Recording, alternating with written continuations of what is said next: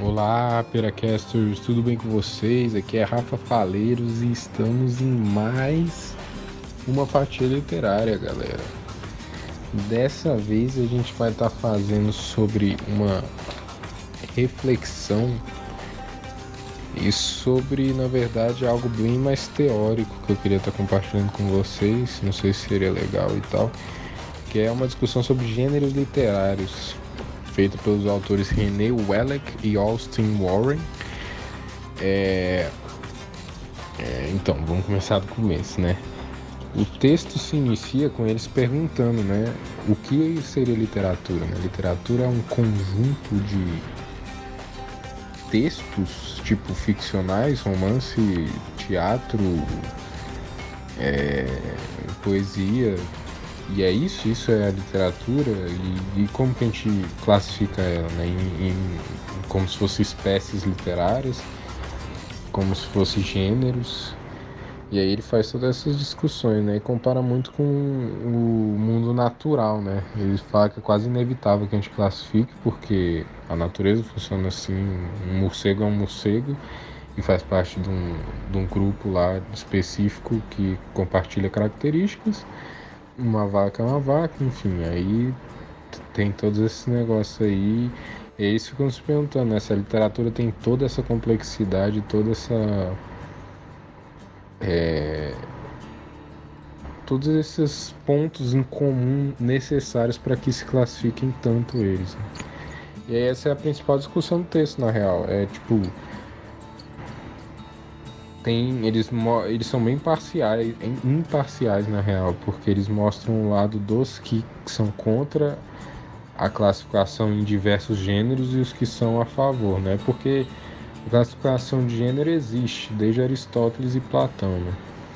Mas aí tem a galera conservadora que diz que os gêneros clássicos devem ser mantidos como únicos gêneros possíveis e então as novas formas de literatura seriam como se fossem subgêneros desses principais, que seriam os principais seriam principalmente três, que é o drama, o épico e o lírico, né?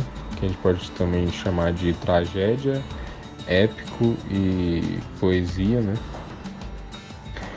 E enfim, aí desses três surgiram outras coisas, como romance histórico, romance policial, romance eclesiástico, é, óperas, sabe? Esse monte de coisa diferente que surgiu depois é, com o tempo, né? E aí é isso, ele, os textos basicamente mostra essa diferença principal. Que, é, que os autores que ele chama de neoclássicos, né, que são ao mesmo tempo autores que reconhecem os gêneros principais como muito importantes, mas que também é, desejam um, um reconhecimento de gêneros diferentes, né? De, por exemplo, o gênero gótico, né? O romance gótico que surgiu com o Castelo de Otranto, né? que depois foi pro Frankenstein e que se perdura até hoje, até com o próprio Stephen King, com os livros dele, como It, a Coisa, esse tipo de, de literatura que até hoje há um certo conservadorismo em não acreditá-las como um gênero separado, né? E aí os autores são muito competentes que eles mostram que a literatura dá sim para ser encaixada em várias possibilidades, em vários grupinhos, né? Porque cada uma fornece seus estereótipos, né? Suas ambientações, como o romance gótico apresenta a questão de fantasma, muito comum, né?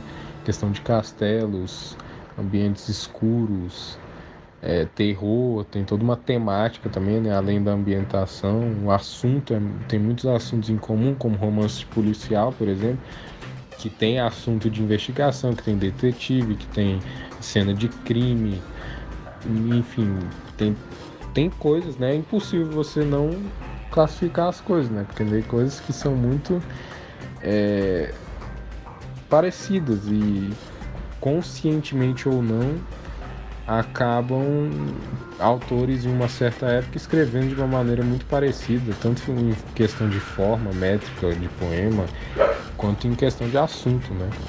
A época e a história, a história, aliás, e o lugar onde a gente analisa a literatura tem que ser, tem que ser analisado dessa maneira, tem que ser visto como um todo, né? A gente não pode achar que os gêneros morreram naquela época antiga e isso que tem hoje em dia é só os restos é, menores, vamos dizer assim, né? E o bacana desses autores é que isso sou eu que estou falando, né? Os autores são super imparciais, eles mostram os lados e a, a galera conservadora tem uma justificativa válida, né? Que eles acham que o, o vamos dizer assim, o melhor que poderia ser extraído da literatura humana pode ser condensado naqueles três é, gêneros que eu falei. E portanto, esses novos gêneros que estão surgindo são só variações consideradas por eles até menores estilisticamente, né, em questão de qualidade. Mas enfim, não é algo que eu concordo, não sei se vocês estão escutando aí. Isso entra muito na discussão hoje em dia, né? O que é literatura ou não.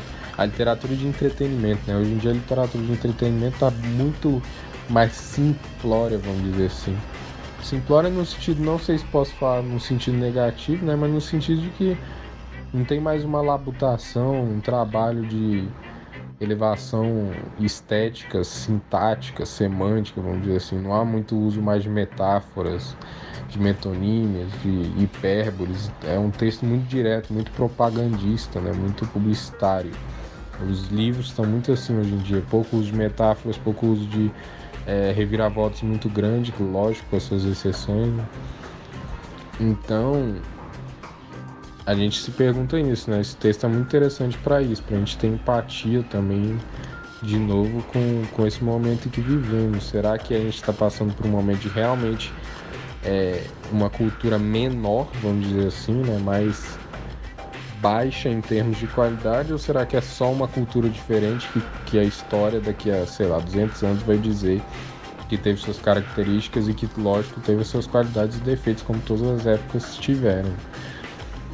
Então, é realmente uma discussão importante a se ter e que é muito difícil, né? Por exemplo, o próprio Shakespeare, na época, ele meio que criou um gênero novo, porque o tipo de teatro dele não é algo que se pode, várias peças dele não pode se serem alocadas em tragédia ou comédias fixadamente, não pode ser tipo, não tem a caixinha tragédia de Shakespeare e não tem a caixinha comédia de Shakespeare.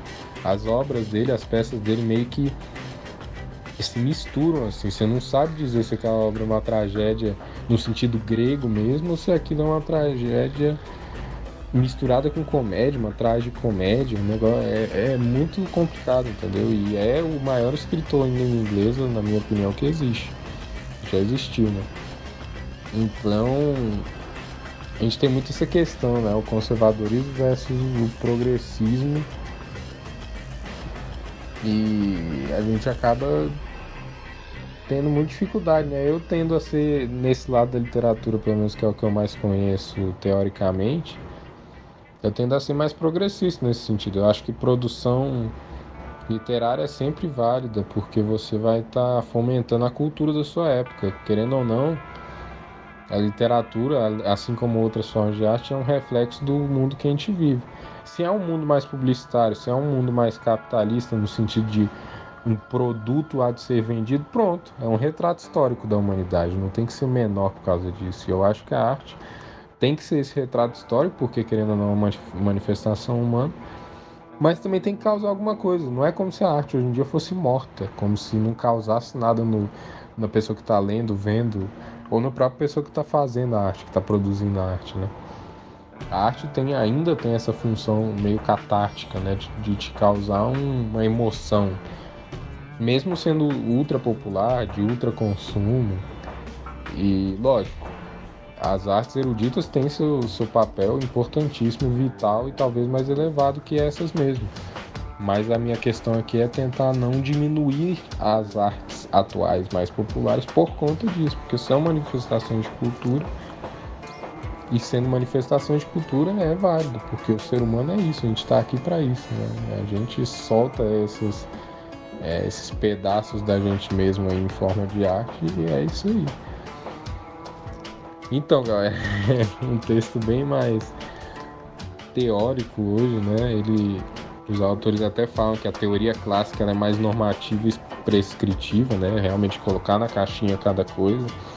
e manter aquelas três caixinhas principais, enquanto a teoria moderna é mais descritiva, né? mais mistureva, vamos dizer assim. Eles acham que livros imitam livros e há uma. Eles tempo para isso, chama genética literária. O Henry, Henry Wells foi o autor que, é, vamos dizer assim, patenteou esse nome, genética literária.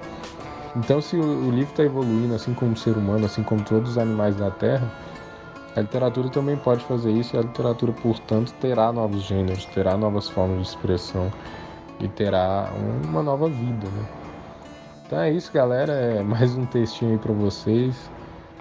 Eu não sei o nome exato do livro, porque eu tenho uma cópia dele da faculdade, né? Do, do, do capítulo que eu li sobre gêneros literários, mas os autores são esses que eu falei. É, que são o René Welleck e o Austin Warren. Aí se vocês quiserem pesquisar aí, gêneros literários. E é isso. Eu quis trazer essa discussão meio que principalmente com essa questão da literatura de youtuber, né, de digital influencer, um pouco mais popular, uma coisa um pouco mais água com açúcar, como é dito, né, se ainda é, eu acho interessante ter essa reflexão se ainda é importante ou não. Eu mostrei meu ponto aqui, mas não é uma opinião que eu tenho 100% formada, porque realmente quando você acaba estudando coisas um pouco mais refinadas, vamos dizer assim, né, que as pessoas tiveram sei lá, décadas para produzir um livro, ao invés de, de alguns livros hoje em dia que meses está pronto, você fica meio reflexivo, né? Então eu acho interessante propor essa reflexão para vocês aqui. Se vocês gostaram ou não, se tem críticas, sugestões, reclamações, a gente está sempre aberto pelo nosso e-mail, pela DM no Instagram e do Twitter e vamos junto, galera. Peracast é isso aí, é a gente trabalhando junto, e vocês, vocês e eu e nós junto com o Saldanha, todos juntos, bonitos. Beleza? Então é isso, galera. Falou, valeu. E bom final de semana, dia, o que estiver aí que você estiver fazendo enquanto escuta esse belíssimo Peracast. Falou!